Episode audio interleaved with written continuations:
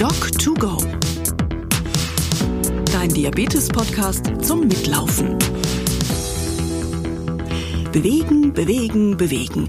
10.000 Schritte am Tag und schon sind Körper und Geist fit und gesund. Ja, wenn wir das nur alle konsequent umsetzen würden, ne? Was aber grundsätzlich für uns alle gilt, das ist besonders wichtig für Menschen mit chronischen Erkrankungen wie Diabetes. Und da auch noch ganz besonders wichtig für diejenigen mit Diabetes Typ 2. Tja, da ist es für viele eh schon nicht einfach, sich zu motivieren. Und dann kommt auch noch Corona. Ausgangsbeschränkungen, die Walking-Gruppe fällt aus, der Tanzkurs oder die Wassergymnastik sind abgesagt und der Kühlschrank sagt, los, greif zu.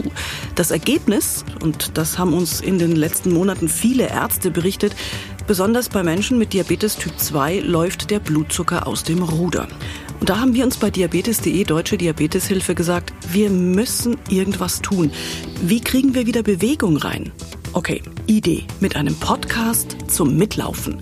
Doc to go. Und der startet in einer Woche. Nicole Mattich-Fabian, Geschäftsführerin von Diabetes.de Deutsche Diabeteshilfe, erklärt, wie genau das geht. Das funktioniert so.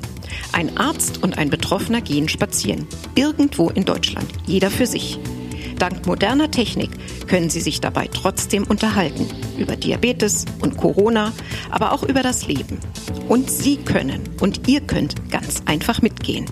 Podcast-Folge herunterladen, bequeme Schuhe anziehen und auf geht's. Ein Motivationsangebot von diabetes.de, Deutsche Diabeteshilfe. Nicht nur für Menschen mit Diabetes. Nächste Woche geht's los mit dem Diabetologen Dr. Meinolf Behrens und Kultmoderator Harry Weinfort. Der hat Typ 2 Diabetes. Danach gehen wir mit Autorin und Moderatorin Laura Karasek spazieren. Die hat Diabetes Typ 1. Laufen Sie, lauft einfach mit mit dem Doc2Go Podcast auf den Ohren.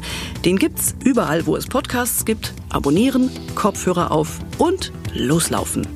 Eins, zwei, drei, vier, 402, 403, 405. Doc2Go.